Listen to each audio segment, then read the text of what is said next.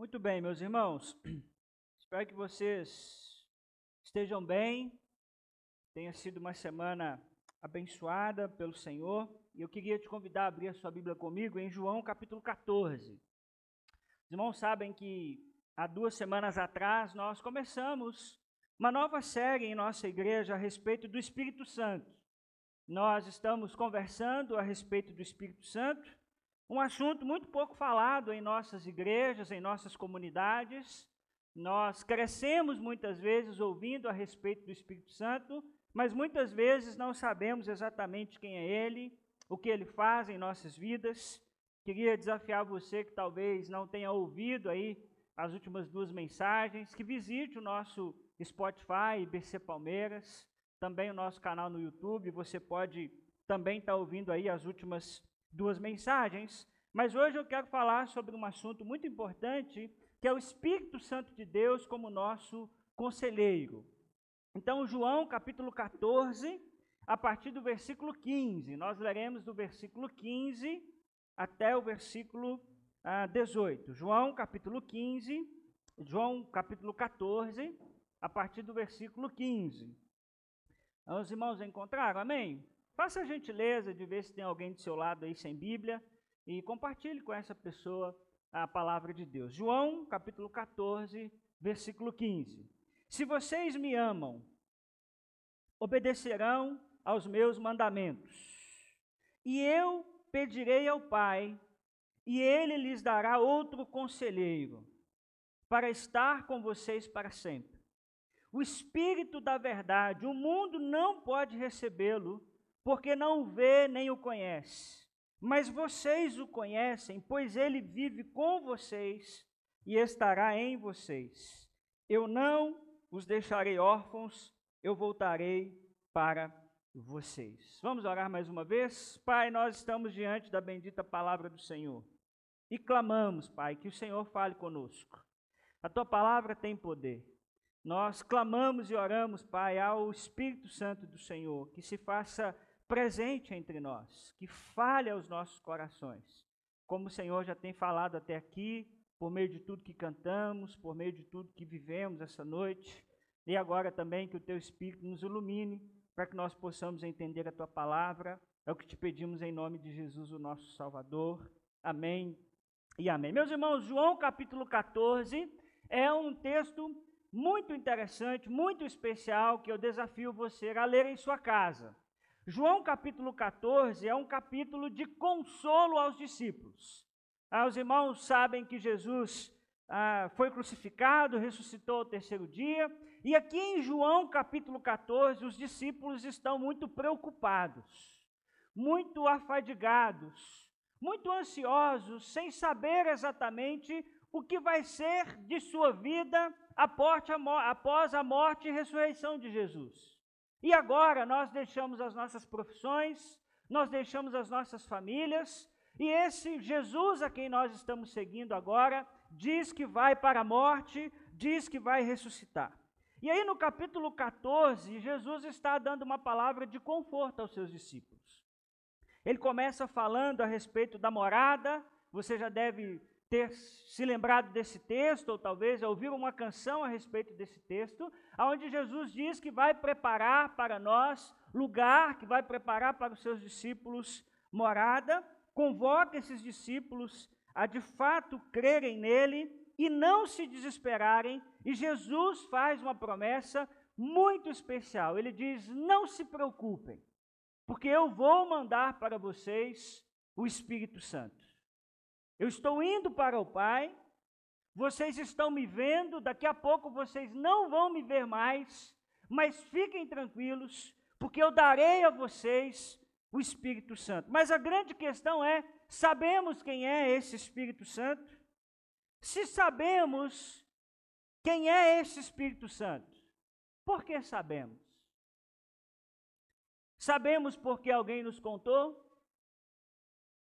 Sabemos porque recebemos em nossa infância e adolescência um conteúdo a respeito do Espírito Santo? Pergunta: se recebemos esse conteúdo a respeito do Espírito Santo, nós verificamos esse conteúdo que nós recebemos? Será que em algum momento nós tivemos a curiosidade de dizer: será que o Espírito Santo é isso mesmo? É isso que me contaram. É muito interessante, irmãos, como muitas vezes nós reproduzimos informações sem checarmos que elas são verdadeiras. Eu ando muito assustado com as chamadas fake news. Eu fico impressionado como nós somos uma geração que cai em fake news. Quem já passou por essa experiência? Recebeu um vídeo no seu WhatsApp e você bateu o olho no vídeo e diz: Isso aqui é mentira, não tem condições disso aqui ser verdade. E acredite, milhares e centenas de milhares de pessoas acreditam nisso.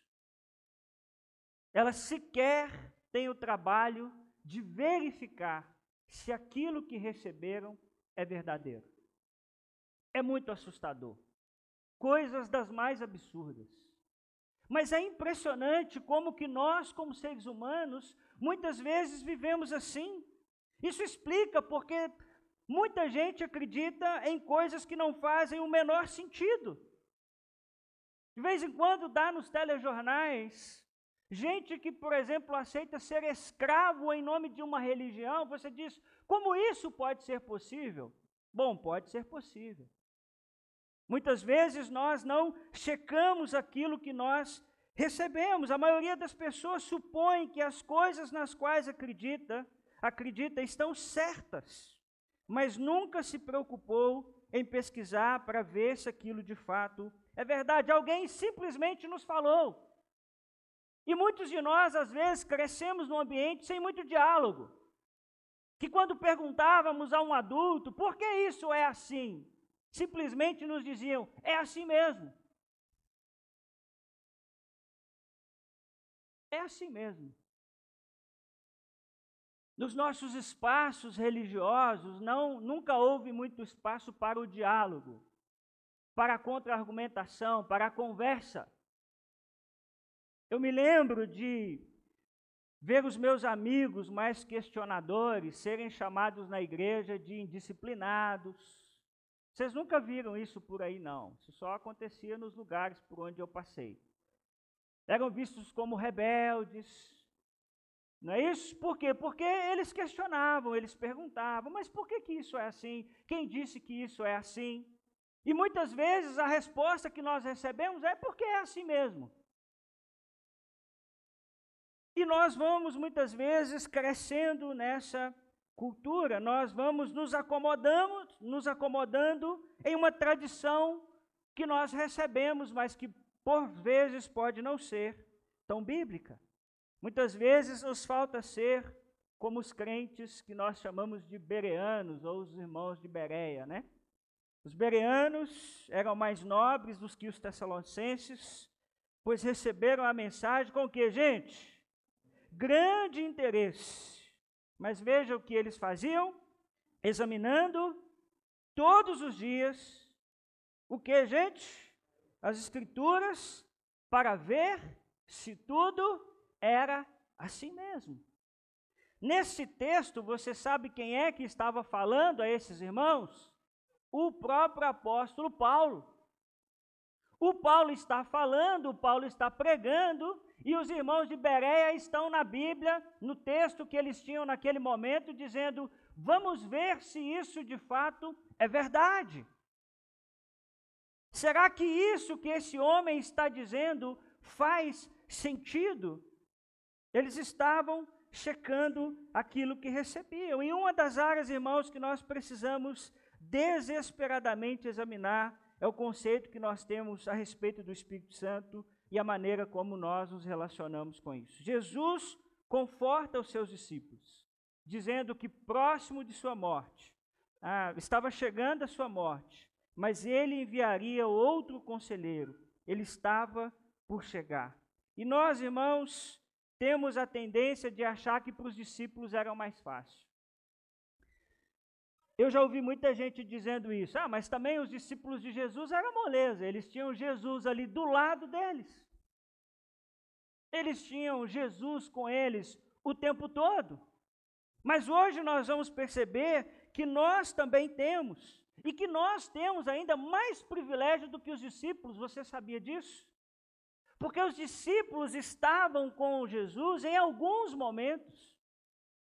Mas em alguns momentos Jesus ia dormir. Em alguns momentos Jesus ia descansar. Em alguns momentos Jesus não estava próximo a eles. E nós vamos ver que nós temos um privilégio muito maior, porque esses discípulos vão receber o Espírito Santo de uma maneira definitiva em Atos capítulo 2. Até então, tudo que eles sabem é enquanto eles estão com Jesus. Mas quem é esse Espírito Santo? O que é que esse Espírito Santo de Deus faz em nós? E o texto nos ensina que a primeira coisa que nós precisamos aprender a respeito do Espírito Santo é que o Espírito Santo de Deus nos ajuda a obedecer. Você pode ler comigo o versículo 15, vamos juntos? Se vocês me amam, obedecerão aos meus mandamentos. Se vocês me amam, vocês obedecerão aos meus mandamentos. Irmãos, é muito importante nós entendermos que o amor não é um sentimento. O amor é uma decisão. O amor é algo que nós decidimos em nosso coração. Cansei de ouvir no meu gabinete, pastor, o meu amor pelo meu cônjuge acabou. E eu cansei de dizer: o amor nunca acaba. O que acaba é a decisão de amar.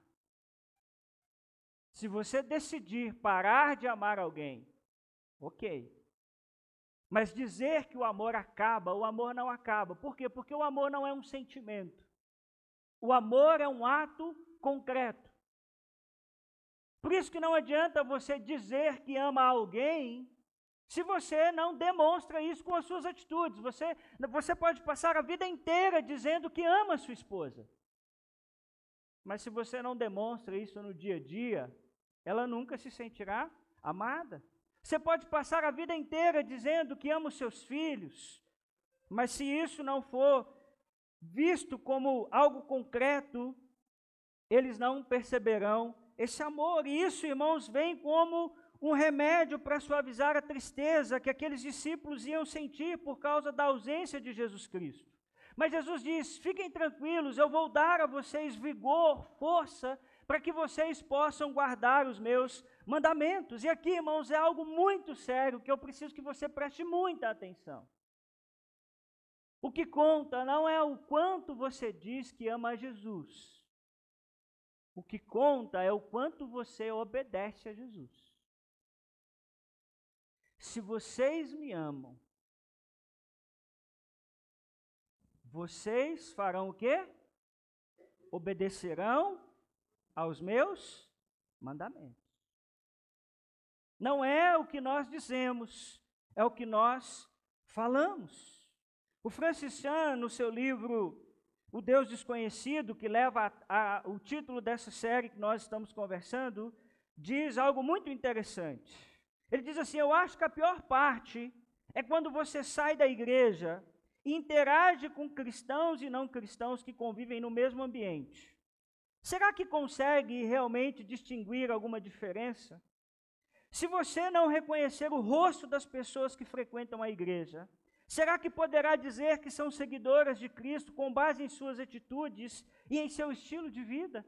E ele termina dizendo o seguinte: para ser sincero, às vezes eu me sinto sem graça por causa de alguns de meus vizinhos cristãos.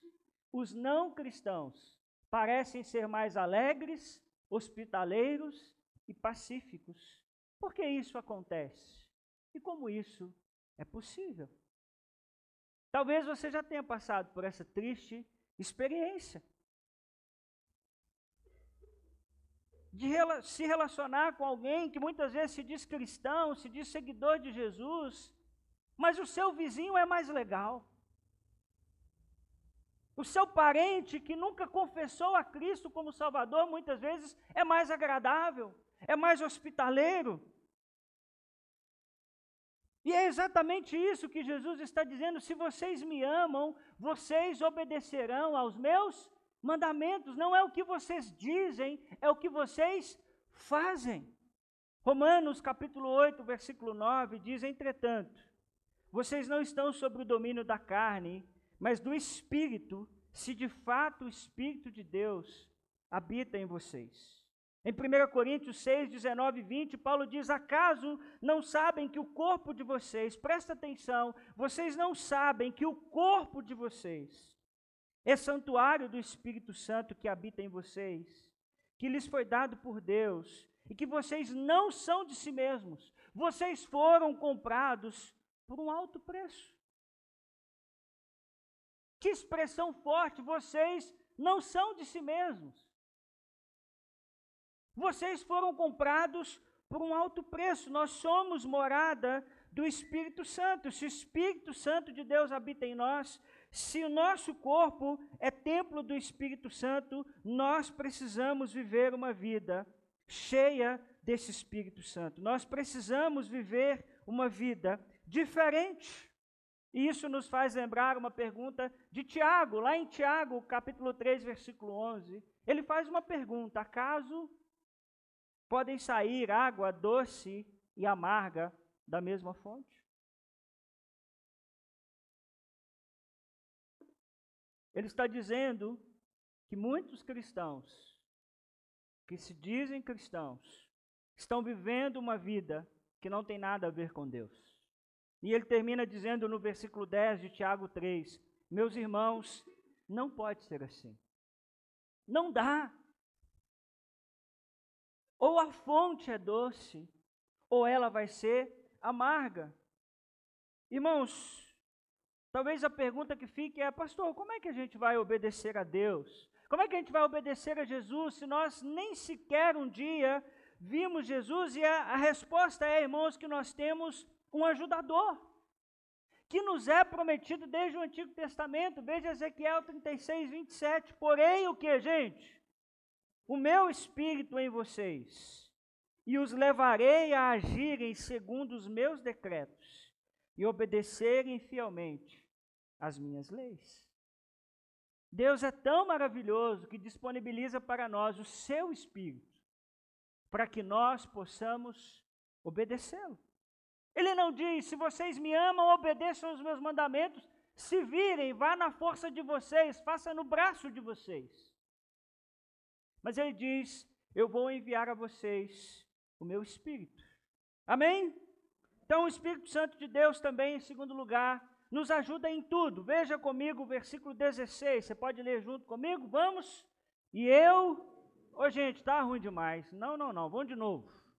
E eu pedirei ao Pai, e ele lhes dará outro conselheiro para estar com vocês para sempre Olha que coisa maravilhosa!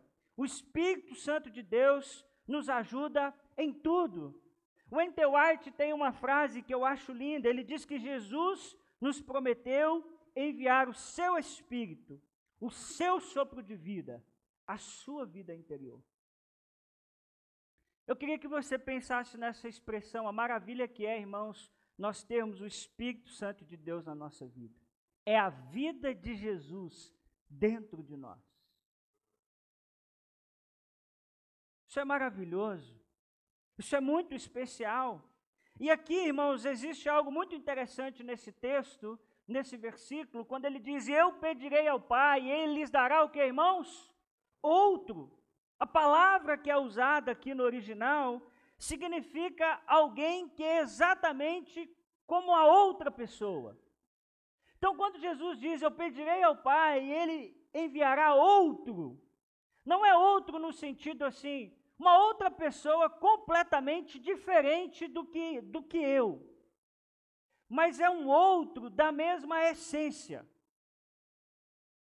Jesus faz questão, o texto, né, o evangelista faz questão de usar, de que Jesus deixará para nós alguém que é exatamente como Jesus, não é de uma natureza diferente. Ou seja, aquele que estava por vir exatamente como Jesus. Isso quer dizer que Jesus, a segunda pessoa da Trindade, juntamente com o Pai, a primeira pessoa, envia o seu Espírito Santo, que é a terceira pessoa da Trindade, da mesma espécie, da mesma essência dos dois. Como nós vimos, irmãos, na semana passada, o Espírito Santo não é uma força cósmica, O Espírito Santo não é uma coisa que a gente não sabe bem o que é. O Espírito Santo de Deus é o próprio Deus. Ele diz: Eu vou enviar a vocês um outro da mesma essência. Eu vou enviar a vocês alguém exatamente como eu. E o que é que ele vai enviar para nós? Ele, o texto vai nos dizer que ele nos envia um outro que, gente? Lhe dará outro conselheiro. Outro conselheiro. Que essa palavra aqui é muito especial. No original é Paráclitos, não precisa gravar isso. Mas eu só quero que você entenda que essa palavra tem a ideia de dizer ao lado. Que palavra bendita de Jesus. Jesus está dizendo: Eu vou enviar para vocês alguém que é exatamente como eu. E ele estará ao lado de vocês. Não é alguém distante, mas é alguém que estará ao lado para auxiliar. Quem ama Jesus aqui? Quem acha que Jesus é a pessoa mais sábia que já passou por esse mundo? Quem gostaria de ter Jesus ao seu lado o tempo todo te direcionando, te dando, te ajudando a ter sabedoria para tomar as melhores escolhas? Deixa eu ver. E se eu te disser que quando você confessa Jesus como seu Salvador, você já tem Ele esse tempo todo? Muitas vezes, irmãos, o que acontece é que nós não vivemos essa vida cheia desse Espírito. Porque Jesus está dizendo que Ele enviaria para nós alguém que é exatamente como Ele. E que esse alguém que é exatamente como Ele estaria ao nosso lado o tempo todo. Irmão, se você virar uma chave na sua cabeça agora, você nunca mais vive do mesmo jeito. Porque significa que Jesus está ao nosso lado, o Espírito Santo está ao nosso lado o tempo todo. Ah, isso muda muita coisa, hein? Quando eu fofoco, ele está do meu lado. Quando eu trato a Elan com grosseria, ele está do meu lado. Quando eu perco a paciência com Estevão, ele está do meu lado.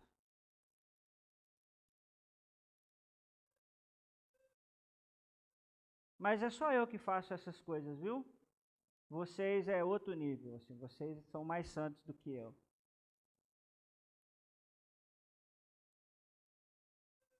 Mexe com você saber que o Espírito Santo de Deus está ao seu lado. Que Jesus está do seu lado 24 horas por dia. É isso que o texto está dizendo. Como seria ter Jesus como conselheiro o tempo todo? Nós já temos acesso a isso. Como seriam as nossas decisões? Você frequentaria os lugares que você frequenta hoje? Você acessaria os sites que você acessa hoje? Você gastaria o seu dinheiro como você gasta? Jesus está sempre ao nosso lado.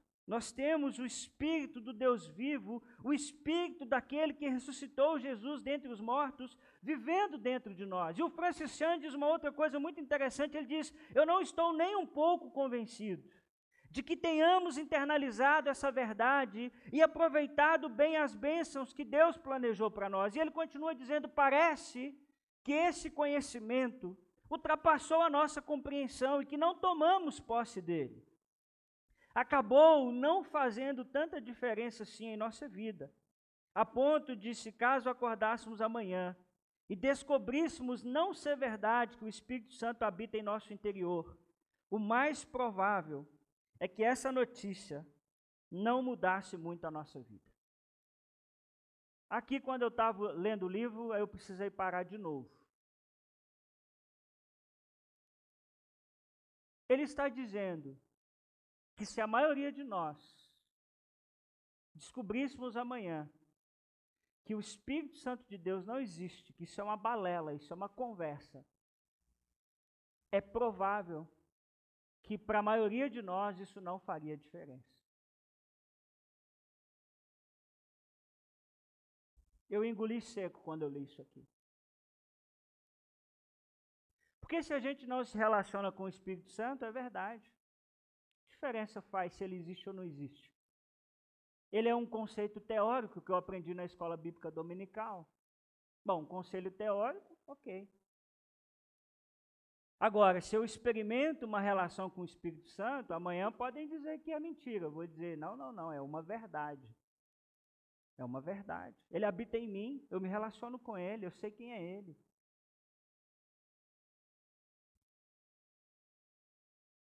Que é a mesma relação, meus irmãos, com a palavra de Deus. Eu gosto de dizer muito isso nos discipulados aos novos crentes que eu faço. Nós temos muitas questões históricas que provam a, a veracidade da Bíblia. Esse texto ter sobrevivido há tanto tempo, essa coisa toda, seu livro mais lido. Mas a maior evidência de que a Bíblia é a palavra de Deus não tem nada a ver com a história. Tem a ver com o que essa palavra faz na nossa vida. O jornal não faz isso comigo. Outro livro não faz na mesma proporção que essa palavra faz comigo. Ela só pode ser a palavra de Deus, não tem outra explicação. Então podem dizer o que quiser, eu sei o que essa palavra faz na minha vida. E você sabe o que ela faz na sua vida. O Espírito Santo de Deus é a mesma coisa. E aqui, irmãos, eu quero passar por alguns significados dessa palavra conselheiro, porque talvez na sua Bíblia aí não está traduzido como darei outro conselheiro. Tem alguma outra palavra aí que aparece na Bíblia de vocês? Qual que é? Auxiliador, Consolador. Tem alguma outra? Basicamente vão aparecer essas.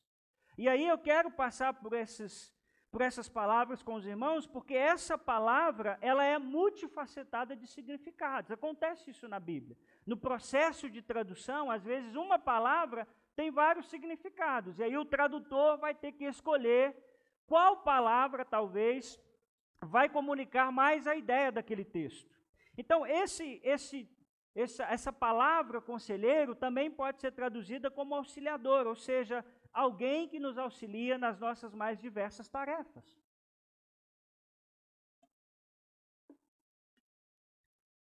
Que, particularmente, penso ser a melhor tradução dentro do contexto do texto dessa palavra no grego. A ideia ali de um auxiliador, alguém que nos auxilia nas mais diversas tarefas. Irmãos, o Espírito Santo é quem concedeu e concede aos seguidores de Jesus a força e energia necessárias para fazer o que se tem que fazer para viver a vontade de Deus. Isso é maravilhoso. Aquilo que você não der conta de fazer, o Espírito Santo de, de Deus te auxilia. Eu não sei se você já passou por essa experiência, seja na igreja ou fora dela de você receber uma responsabilidade e dizer: por que, que eu fui assumir esse compromisso? Por que, que eu fui caçar aceitar dar essa aula? E aí você começa a orar, não é isso? Suar, passar mal, dar dor de barriga, que mais? Mas você está ali, Senhor, me capacita. Senhor, me ajuda. Senhor, me ensina. E aí você vai lá, executa essa tarefa e você viu que você deu conta. Sabe por que é que você dá conta? Não é pelo seu mérito, não é pelo meu mérito, é pelo, é pelo Espírito Santo de Deus que nos auxilia nas mais diversas tarefas. Isso é maravilhoso. Porque aquilo que você não der conta de fazer, você pode clamar por um auxiliador. Você pode clamar por aquele que pode te ajudar. Isso é maravilhoso. Poder viver nessa dependência, poder servir, poder abençoar pessoas, mesmo sabendo que nós não temos condições, mesmo sabendo que nós somos limitados.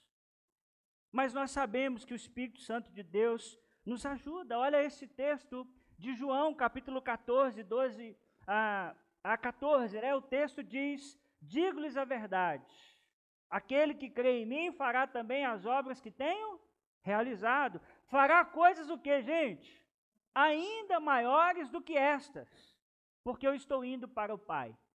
E eu farei o que vocês pedirem em meu nome, para que o Pai seja glorificado no Filho. Que vocês pedirem em meu nome, eu farei. E ali, claro que Jesus está falando que vai fazer aquilo que é a vontade do Pai. Esse é o contexto daquilo que ele está escrevendo. Mas ele diz aos discípulos: Olha, eu estou indo, meu tempo está terminando, mas fiquem tranquilos, porque eu vou capacitar vocês. Ô irmãos, e nós estamos aqui dois mil anos depois dessa palavra.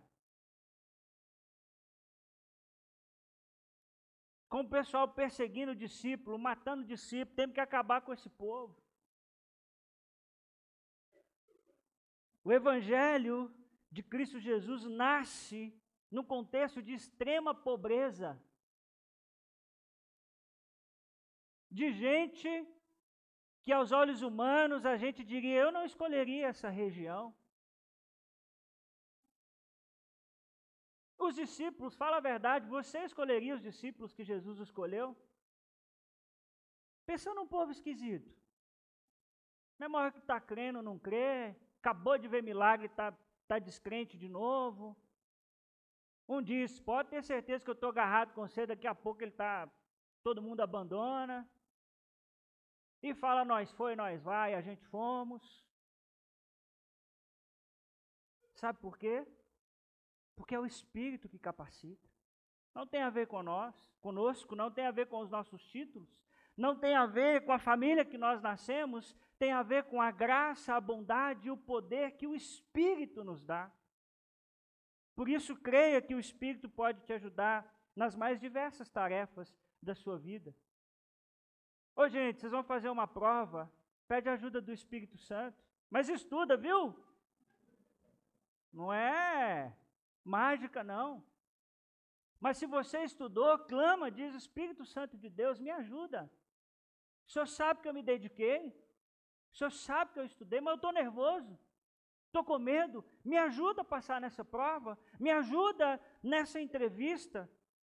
Ô irmãos, o Espírito Santo de Deus está conosco. Ele nos auxilia. Creia nisso. Mas uma outra palavra que também pode ser traduzida por conselheiro é consolador. Talvez na sua Bíblia esteja com essa palavra, conforto. O Espírito Santo de Deus é aquele que nos conforta. E esse é um texto muito importante, João capítulo 14, porque o capítulo todo é sobre conforto. O capítulo todo é Jesus dizendo que não nos abandona. E o consolo, irmãos, é um negócio muito estranho, né? Mas ao mesmo tempo maravilhoso. Porque quando uma pessoa está angustiada após uma perda, uma tragédia, ela gosta de ter alguém ao seu lado, ou não é verdade? Pensa num dia que você sofreu muito. Pensa num dia que foi muito difícil para você. Eu tenho certeza que os abraços fizeram diferença na sua vida. Fizeram ou não fizeram? Mas a pergunta é: externamente alguma coisa mudou? Os abraços, os afetos mudaram aquela situação? Não. Mas isso fez em nós isso causou em nós algo extraordinário, porque nós percebemos que nós não estamos sozinhos. E quando, irmãos, nós falamos a respeito do Espírito Santo, nós estamos falando exatamente a mesma coisa. Que às vezes a situação não vai mudar, mas nós teremos alguém que nos abençoa e teremos alguém que cuida de nós em nossa dor. Existem muitas famílias de nossa igreja que têm passado um tempo difícil. E eu queria dizer a todos vocês que vocês não estão sozinhos. Não estão sozinhos por terem uma comunidade de fé, mas também não estão sozinhos porque vocês podem ter a presença do Espírito Santo que nos consola, que nos abraça. Ele é um amigo que não nos abandona nem no dia mais difícil de nossa vida. Está sempre presente em nossa dor. Uma outra tradução possível para essa palavra, eu acho que não apareceu em nenhuma versão aqui hoje, mas é defensor, aquele que nos defende. É, o defensor é aquele que fica de pé na corte de justiça, explicando ao juiz ou ao júri como as coisas são do ponto de vista do seu cliente. O defensor advoga o caso do seu cliente. E é muito interessante, irmãos, porque os discípulos de Jesus, literalmente no primeiro século, eram levados a tribunais. Eles eram levados para serem julgados, se iam presos ou se iam mortos. E muitos não tinham um defensor como pessoa, não tinham ali uma pessoa para os representar. Quem vai se associar a esse tipinho de gente? Quem vai queimar o seu filme diante de uma corte? Quem vai defender esses que estão trazendo uma nova conversa? Que estão dizendo que é Jesus agora, que é o rei, que é o Senhor, não é mais o governador, não são mais os líderes de nosso tempo. Quem vai se associar a essas pessoas? Mas Jesus disse aos seus discípulos: vocês podem ficar tranquilos, vocês serão levados aos tribunais, vocês serão levados, caluniados, injustiçados, mas tenham a certeza, vocês não estão sozinhos, eu darei a vocês um defensor. É o Espírito Santo de Deus. E esse Espírito, irmãos, também intercede por nós diante de Deus. Nós conversamos um pouquinho a respeito disso semana passada, Romanos 8, 26 e 27. Você pode ler comigo? Vamos juntos? Da mesma forma, o Espírito nos ajuda em nossa fraqueza, pois não sabemos como orar, mas o próprio Espírito intercede por nós, com gemidos inexprimíveis. E aquele que sonda os corações, conhece a intenção do Espírito, porque o Espírito intercede pelos santos, de acordo com a vontade de Deus. Amém ou não, gente? Que palavra bendita do nosso Senhor. Ele é o nosso defensor. Ele intercede por nós com gemidos inexprimíveis. Se você ler 1 João 2,1, você vai ver que o próprio Jesus ali é chamado de Paráclitos, de defensor, de advogado, de auxiliador, de intercessor, e agora o Espírito de Deus, o Espírito Santo, também é apresentado dessa maneira. Então veja que o Espírito Santo de Deus é colocado ao lado dos discípulos, a fim de confortá-los, admoestá-los, ensiná-los e guiá-los, a fim de que, em dadas as condições, ele possa fornecer tudo aquilo que for necessário. Por isso, ah, nós podemos nos apegar a essa certeza de que o Espírito Santo de Deus intercede por nós. Amém? Mas uma terceira verdade que eu quero te ensinar a respeito do Espírito Santo é que ele nos guia na verdade. Vamos juntos no versículo 17? O Espírito da verdade. O mundo não pode recebê-lo, porque não o vê nem o conhece, mas vocês o conhecem, pois ele vive com vocês e estará em vocês. Gente, que texto lindo! Que texto lindo!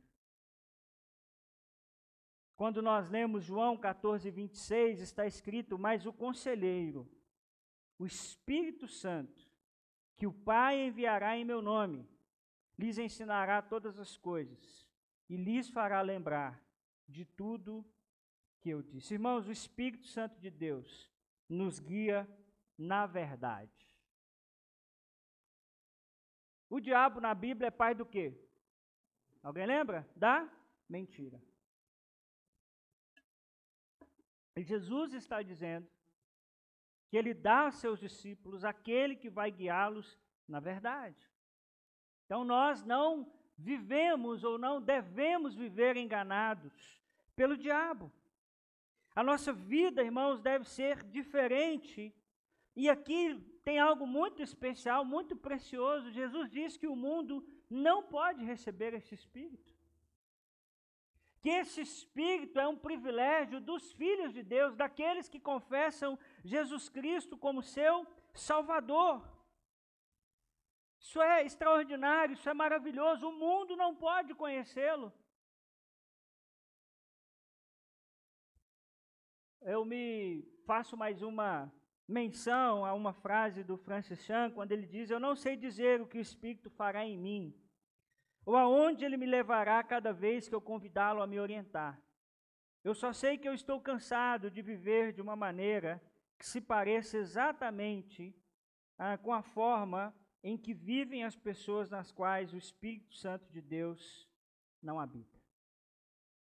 Essa frase também mexeu bastante comigo.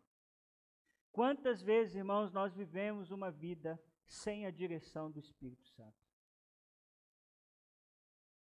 A gente olha para um amigo, para um parente que é seguidor de Jesus Cristo e nós dizemos: que caminho é esse? Esse caminho é de morte.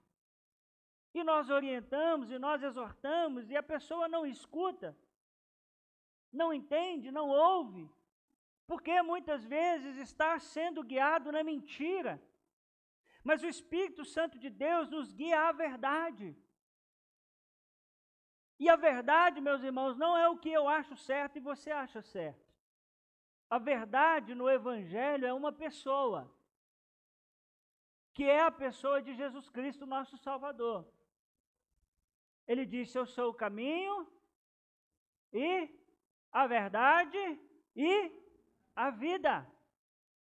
Ninguém vem ao Pai a não ser por mim. Ele não diz que é uma das verdades. Ele diz: Eu sou a verdade.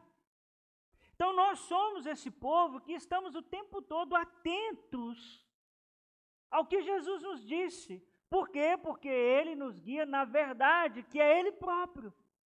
Então deixa eu prestar atenção no que ele disse. Deixa eu viver e lutar para viver aquilo que ele me ensina. O Espírito Santo, irmãos, é outra coisa maravilhosa é que o Espírito Santo ele não só está do nosso lado, ele está dentro de nós. Jesus diz: Eu vou enviar o Espírito a vocês, pois ele vive com vocês. E ele estará onde? Em vocês. Por isso que ele não habita mais em templos. Os irmãos sabem disso. Isso aqui tudo é perfumaria. Isso aqui tudo um dia vai acabar. O que conta mesmo é a presença do Espírito em nós. Ele estará em vocês, guiando vocês em toda verdade. Isso é maravilhoso, nós não precisamos viver na mentira, nós não precisamos viver enganados. E ainda no versículo 18, ele diz: Eu não os deixarei órfãos, eu voltarei para vocês. Que coisa linda! Eu não deixarei vocês sem consolo. Eu não deixarei vocês sem pai. Pessoal, eu estou indo morrer, eu estou indo entregar a minha vida por amor a vocês, mas fiquem tranquilos, eu não vou deixar vocês órfãos.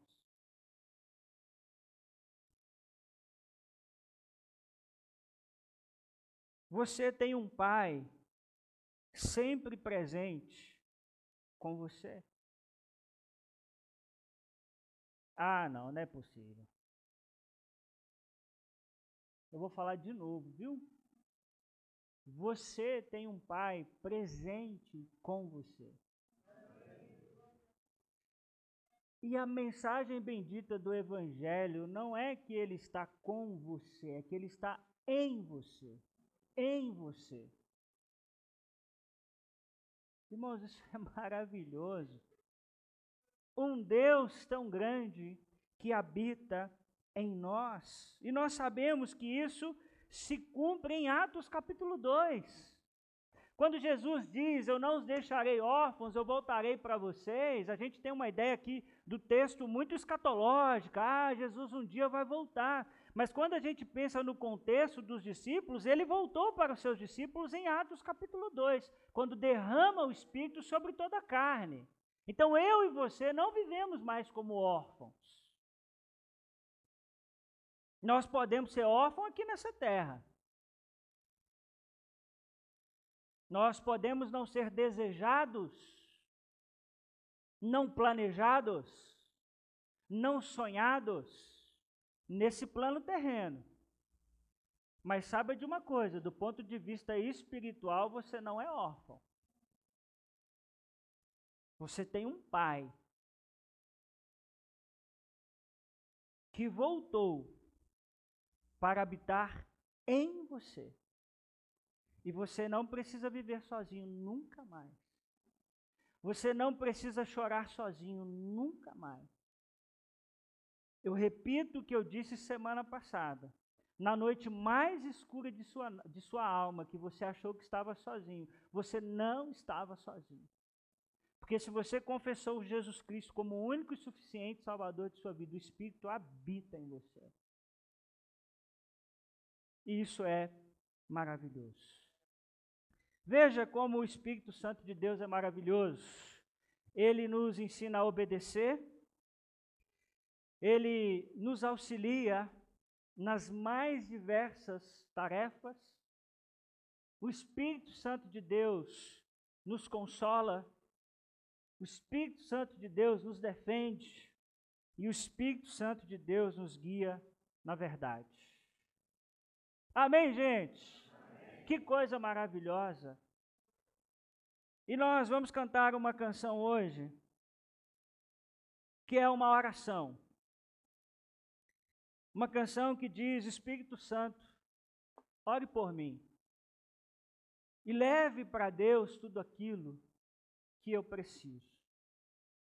Me ajude nas minhas fraquezas. Quando eu não sei nem mesmo o que pedir, Espírito Santo, vem interceder por mim. E eu queria que você parasse para pensar nessa frase que é tão importante. Como é, o que é que você quer colocar diante do Espírito Santo de Deus nessa noite? Quais são suas angústias? Quais são as suas preocupações? De todas essas coisas que o Espírito Santo de Deus pode fazer em você, te ajudar a obedecer, te auxiliar nas mais diversas tarefas, te consolar, te defender, te guiar na verdade, em que área você pode pedir a ajuda do Espírito Santo de Deus nessa noite. Semana passada eu trouxe para vocês o Instagram dessa moça, que me abençoa muito. Sigam ela se você tem Instagram. Depois, hein? Guarda aí. Mas eu amo porque ela, ela desenha o Espírito Santo como uma pessoa. E é exatamente assim que o Espírito Santo de Deus é. Tira esse negócio da sua cabeça de pomba, de fogo, de, de um trem cósmico, um fantasminha camarada, um, um Gasparzinho gospel. O Espírito Santo de Deus é uma pessoa uma pessoa que vive em você. E eu queria que nessa noite você dissesse ao Espírito Santo: em que área de sua vida você precisa dele? Eu não estou te oferecendo um carro novo, uma casa nova. Não. O Espírito Santo não prometeu isso. Eu espero que você tenha entendido isso. Mas ele prometeu a companhia. Ele, ele prometeu a presença. Ele prometeu o consolo. E eu queria que nós cantássemos juntos essa canção. Depois eu volto para nós orarmos, mas que você também fizesse dessa canção uma oração. Enquanto o Felipe nos abençoa com essa canção, que você orasse e colocasse diante do Espírito Santo qual área de sua vida você precisa de ajuda nessa noite. Vamos ficar de pé. Enquanto você ouve essa canção, por favor, ore aí no seu lugar. Se você precisar chorar, chore. Se você precisar confessar, confesse. Mas permita que esse Espírito faça algo na sua vida nessa noite. Em nome de Jesus, amém. Espírito Santo de Deus, obrigado. Obrigado porque o Senhor está presente em nossa vida. Obrigado porque quando parece que estamos sozinhos, nós podemos ter a certeza de que nós não estamos. Só o Senhor sabe, ó Deus, o que cada um colocou diante do Senhor aqui nessa noite. Sei que alguns, meu Pai, trazem as suas dores, seus sofrimentos. E para esses eu sei que o Senhor é o Espírito que consola.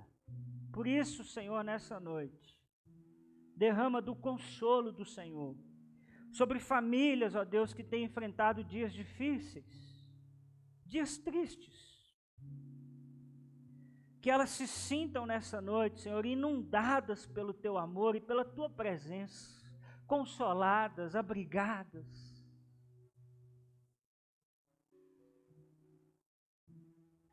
Para aqueles, Senhor, que talvez estão precisando de verdade, tem vivido uma vida longe do Senhor, uma vida que não tem considerado o Senhor. O Senhor se revela a esses nessa noite como o Espírito que guia toda a verdade, que é Jesus Cristo. Talvez existem, Senhor, pessoas aqui nessa noite que ainda não te conhecem. Guie essas pessoas, Senhor, a pessoa de Jesus de Nazaré. Convença essas pessoas de que só existe um caminho, de que só existe uma verdade, só existe vida em Ti. Mas aqueles, Senhor, que estão apresentando diante do Senhor qualquer outra dificuldade, se manifeste, Senhor, a cada um dos meus irmãos nessa noite. Oh, Senhor, nós cremos que o Senhor é o Espírito vivo, que o Senhor está em nós. E nós queremos, ó Pai, sentir a Tua presença. Nós queremos sair daqui nessa noite experimentando do Teu Espírito Santo. Visita no Senhor nessa noite de uma forma especial. Visita o teu povo nas angústias, nas alegrias. Que possamos sair daqui nessa noite, Senhor, com a certeza de que o Senhor é o nosso amigo, nosso conselheiro, que está sempre conosco. Te agradecemos no nome santo e poderoso de Jesus. Amém. Amém.